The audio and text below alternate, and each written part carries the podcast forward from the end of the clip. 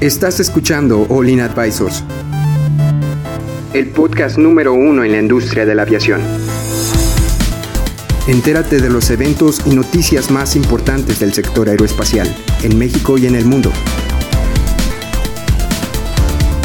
Ponte cómodo y sube el volumen que estamos por comenzar.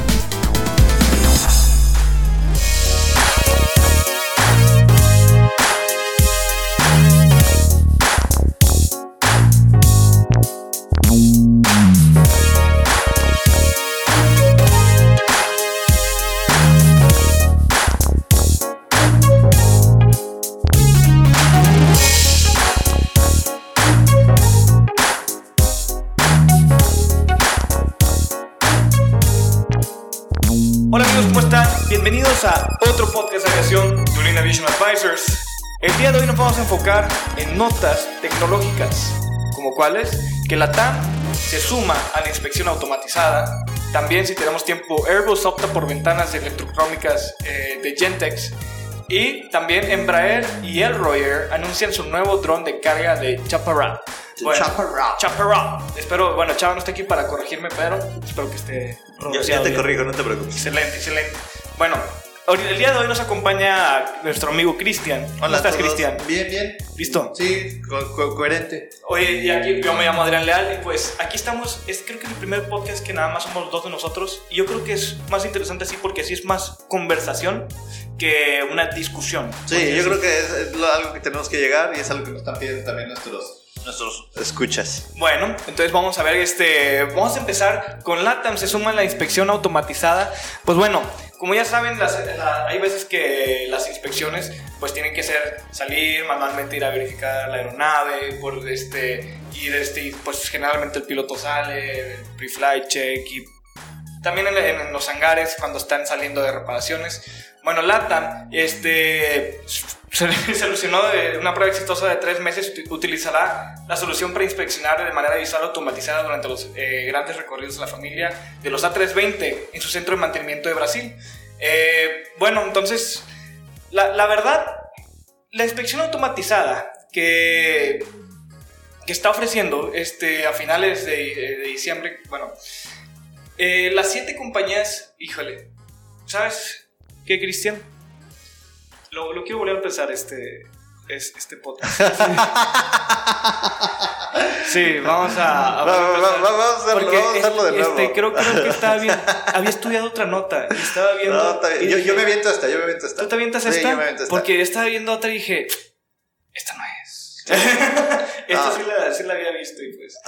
Vamos otra vez. Ok, bueno, ya, que bueno. Y se fue toda la gente. es más, yo también ya me salí. Hola amigos, ¿cómo están? Bienvenidos a otro podcast de aviación, Olin Aviation Advisors. El día de hoy vamos Otra a vez te hablar... escuchaste bien raro. Otra vez. ¿Por qué? Híjole. Es que estabas como en voz en off.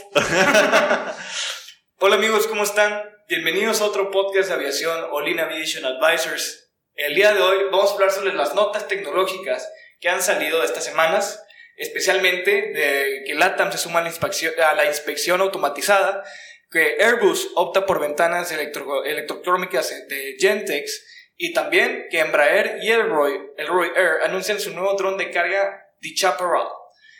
Como dato curioso, es para nuestros escuchas, es la tercera vez que grabamos este intro porque, porque No nos ha quedado. no les gustó cómo me queda. Pero bueno, Cristian, cuéntanos un poco sobre cómo esta inspección automatizada nos está ayudando y sobre todo cómo podemos implementarlo como para a futuro ahorrarnos este tiempo que es tan preciado para todas las aerolíneas. Gracias, Adrián. Pues mira, eh, LATAM está apostando por las tecnologías de 4.0, que es todo el tema tecnológico. Uno de los eh, nuevos ejes que están tratando de explorar es este uso de drones a través de pues una asistencia remota, donde el dron vuela alrededor de la aeronave y el dron eh, permite al, al técnico hacer una inspección visual detallada de las partes inaccesibles del avión. Si bien hacer una inspección, un walk around, eh, puede tomar cierto tiempo y con ciertas limitaciones, al utilizar este tipo de tecnología permite al técnico aeronáutico llegar a lugares donde antes no podía llegar. Te lo voy a poner así. Ok. Si un avión llega a tener un golpe, un impacto con un ave, eh, hay que garantizar, el técnico tiene que garantizar que después del impacto el ave no se quedó atorado en algún lugar. Imagínate que el ave golpea, sale por la posición de los, no sé, del elevador, se queda en la bisagra del elevador y se mete ahí. Ok. No lo vas a ver. Y no, y se ve que se queda ahí atorado. Y ahí pues- se queda atorado. Y imagínate que en una actuación del elevador, el elevador se queda atorado en una posición y no lo puede mover el piloto, entonces estamos hablando de un accidente. Entonces, la idea de esto es que estos drones eh, remotamente asistidos por parte de un técnico permitan llegar a partes inaccesibles donde tendrías que ir por una grúa, traer la grúa, poner la grúa, subir la grúa, bajar la grúa, acomodar, quitar. Entonces, el dron reduce la cantidad de movimientos que tiene, que tiene que hacer y la calidad de las cámaras, digo, no me vas a dejar mentir, hoy por hoy son mejor que la de los ojos. No, sí, o sea, bueno, a los ojos tal vez no, pero, o sea, sí son ah, de, de cajón o H o de ah, 1080 eh, o HD o hasta 4K. que- Y, y eso, no- ¿Y eso qué hace? Pues, pues permite que, que la gente, que permite que el técnico pueda tener una visión mucho más detallada de lo que está viendo y puede identificar daños obvios. Obviamente no es para hacer pruebas no destructivas, solamente son visuales, ¿no? Entonces, estos drones, pues imagínate, un, un A320 pues es bastante alto. Imagínate, sí, o sea, tú estando eh, en tierra viendo la 320, pues lo estás viendo para arriba y no puedes ver que hay arriba del al lado del fuselaje o Exacto. del homenaje, el elevador.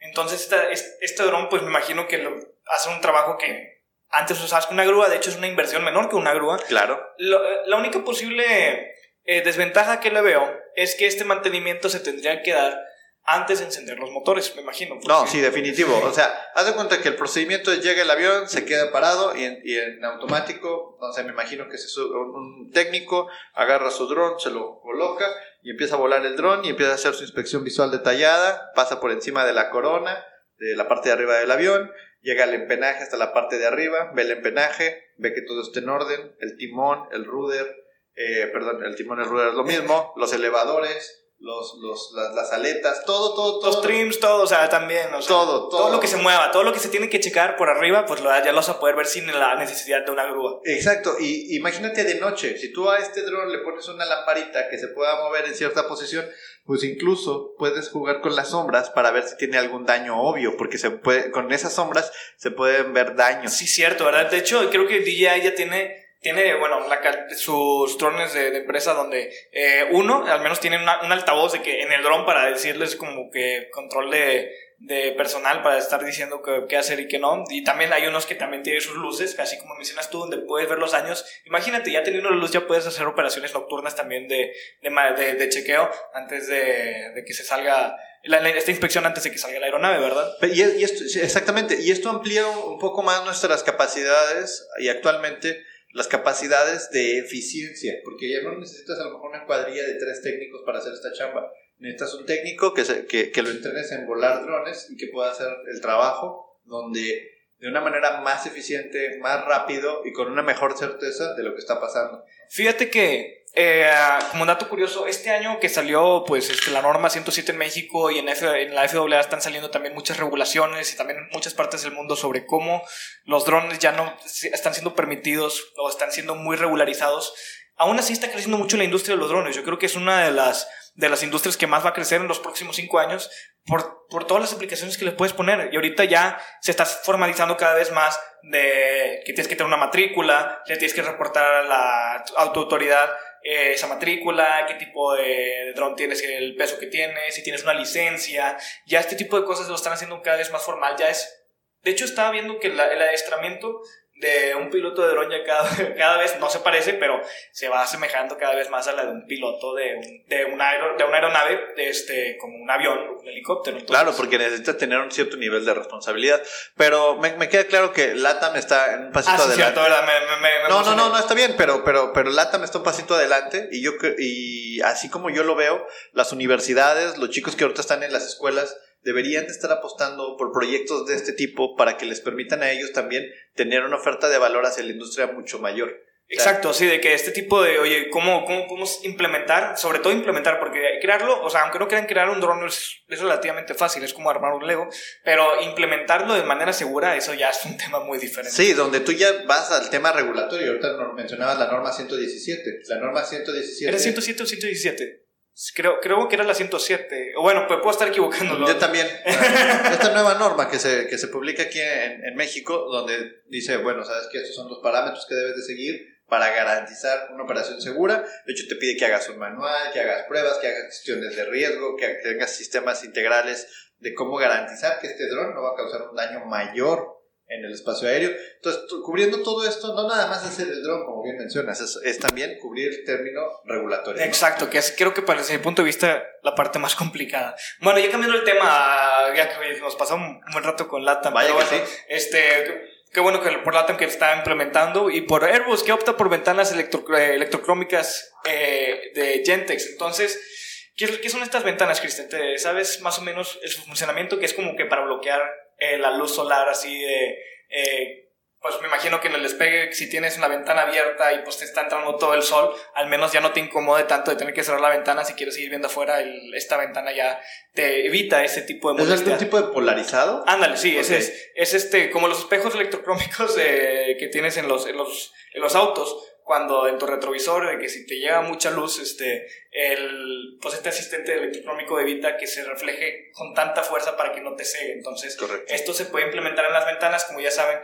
Dato curioso, porque las ventanas son redondas, ya podemos hablar de eso después, pero es, ya, ahora ya no van a ser totalmente transparentes, sino van a ser electrocrómicas que van a, a ayudarte, van a ser un poco más oscuras para que la luz solar no te esté interrumpiendo tanto como debería ser. Porque estaba viendo, de hecho, dato curioso de cómo, cómo personas se pelean por tener la ventana abierta la ventana abajo de, ah, un avión. O sea, si, si, has visto los videos de que la, la, ventana de arriba, pues te está entrando el sol y el vato de atrás del asiento la, le cierra, pero no es tu asiento. O sea, ya te metes en un tema un poco más, no, no tanto como que de, riesgo, pero, o sea, qué, qué, qué nefasto tener que estar aguantando ese tipo de cosas. Bueno, pero es que también es tipo de gente que viaja a veces es medio... pero bueno, si, si, ahora la ventana va a ser inteligente, pues ya le quitas los shades, los, las ventanitas estas que... Ándale, sí, de hecho, ah, exacto, y, y, como siempre te dicen de que antes de despegar y en el aterrizaje siempre te quieres que las ventanas arriba, pues bueno, ya no hay ventanas que cerrar, entonces ya siempre las puedes tener arriba. Sí, y, y ya las mantienes y ya no le afectan al pasajero, o sea, si está haciendo mucho sol, porque hay veces que sí es muy molesto. O sea, el sol de, de, del amanecer es molestísimo. Sí, demasiado, y te entra directo. De hecho, también me acordaba con esta nota sobre el, el avión de el avión privado más grande, que es el, el G70, el 7700. Eh, tiene su propio, eh, pues, ¿cómo, ¿cómo te lo puedo decir? Su propio ambiente. Que como este avión pues viaja pues máximo como una, más de 12 horas, pasas por, por, barreras del tiempo donde vas desfasándote, despegas en la mañana y aterrizas, siendo la mañana todavía, pero en China, estás en eh, este tipo de situaciones donde vuelas mucho, pues para solucionarlo ellos se implementaron un tipo de sistema donde la luz de la, dentro de la cabina se vaya acomodando a tu ciclo circadiano para que cuando llegues ya no estés tan cansado o cuando no, no, no te no, no tengas tanto jet lag. Entonces yo creo que en un futuro Airbus también, o Boeing, o cualquier tipo de fabricante puede implementar este tipo de tecnologías que usa Embraer, pero no solo para los aviones privados. Los Gulfstream. Los Gulfstream, sí, pero sino para también sus aviones comerciales. Sí, eh, el, el avión al que se refiere Adrián es el Gulfstream G700. El 700, sí. Que está haciendo, pues, una cosa bárbara que puede hacer viajes intercontinentales sin ningún problema. No, o sea, esa es una hermosura. Lo han visto, has visto, es, o sea, está, está, está hermoso y aparte está casi el tamaño de una, de una 320. Es un avión comercial para gente con demasiado dinero. Tiene un precio, un precio de no, no, ¿has visto cómo lo, lo acomodan por dentro? O sea, puedes acomodarlo de que una persona puede ir así comodísima y, o sea, puede tener nada más un asiento y tener un chorro de mesas y camas y... Salas de reunión. Sí, o sea... O sea, es, e, e, es, es, lo más nuevo. O sea, ese avión le, le, le, le hace competencia directa a Global 7000 que también tiene 7000 millas náuticas de, de vuelo, que, que, el G700 también va a tener alrededor de 7000 y tantas millas náuticas. O sea, eso es un mundo de distancia y de autonomía.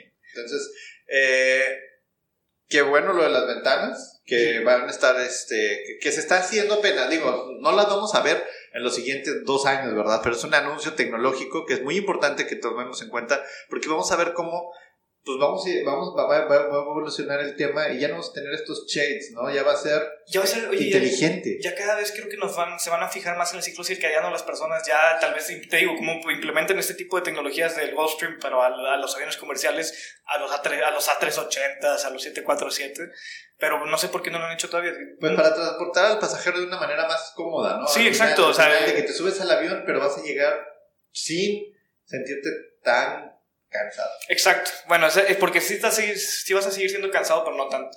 Lamentablemente no. Bueno, eh, el, el- la nota de, del dron de carga, eh, pues Vamos a verla rápido. Bueno, bueno, pues. Eh, el, el, Air anunció la, con, con la alianza de Embraer para desarrollar un avión que despegue y aterrice vertical, un VTOL para los que no saben. Y bueno, los que no saben qué significa VTOL es, es Vertical Takeoff and Landing. Y bueno, este drone puede soportar cargar hasta 300 libras en distancias hasta 300 millas. Eso es. Puede que no se escuche, se escuche poco a comparación de los aviones que mencionamos ahorita, siete- 700 millas, miles de kilómetros. Pero para un dron que es totalmente eléctrico, este es un avance increíble porque no solo es energía renovable, energía verde, sino 300 libras. eh, a diferencia, o sea, es un payload de 300 libras aparte de las baterías, de los motores, de todo eso, que sobre todo las baterías es el principal defecto que tienen los drones para poder volar, porque las baterías son muy pesadas para la cantidad de energía que te pueden dar. Entonces, 300 libras son, es, es- es demasiado un dron. Sí, son 150 kilos. O sea, 150 kilos estás hablando que puede subir al menos cuatro personas. Sí, sí, Entonces, e- e- este de Chaparral, que es el, el avión que están dise- el, el, el dron que están diseñando para Vitol, también hay un interés muy fuerte por parte de Uber, ya lo habíamos comentado. En otro Ah, el de. Uber es- el sal- salió en la convención de SEO, sí, CEO de Ajá, Las Vegas de este año y que está hermoso. Yo, yo, yo mu- veo muchos los drones que están eh, VTOLs que la verdad están muy feos, pero el de, el Uber está El muy Uber es bonito, muy está bonito. estéticamente muy bonito. Y pues bueno, eh, están tratando de certificar el Chaparral para ver si el 2022 ya está certificado para poder hacer operaciones de manera segura, ¿verdad? Entonces se suma Boeing a través de Embraer a la competencia que de por sí eh, eh, Airbus ya tiene también un,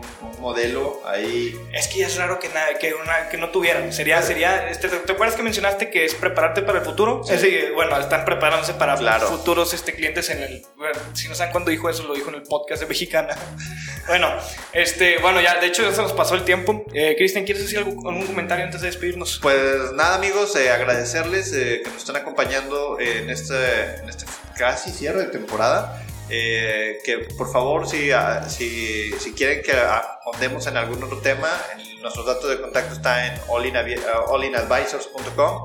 Ahí nos pueden escribir. Eh, por ahí también tenemos nuestro blog, donde nuestro amigo Compean nos está ayudando ahí a armar todas las notas para que ustedes las puedan, las puedan ver desde un punto de vista Sí, mucho más centrado. Exacto, si les interesó alguno de lo que estamos hablando y no hablamos de un tema que ustedes queríamos, que querían saber de lo que dijimos, pues pueden checar el blog y ahí va a decir todo. Exactamente. Igual da- agradecerles aquí a las instalaciones de Sam y a todos ustedes por estarnos viendo y pues Muchas gracias por esta semana, por, estar, por acompañarnos esta semana y pues nos vemos la siguiente semana también. sí, hasta entonces, gracias. Nos Bye. vemos, adiós.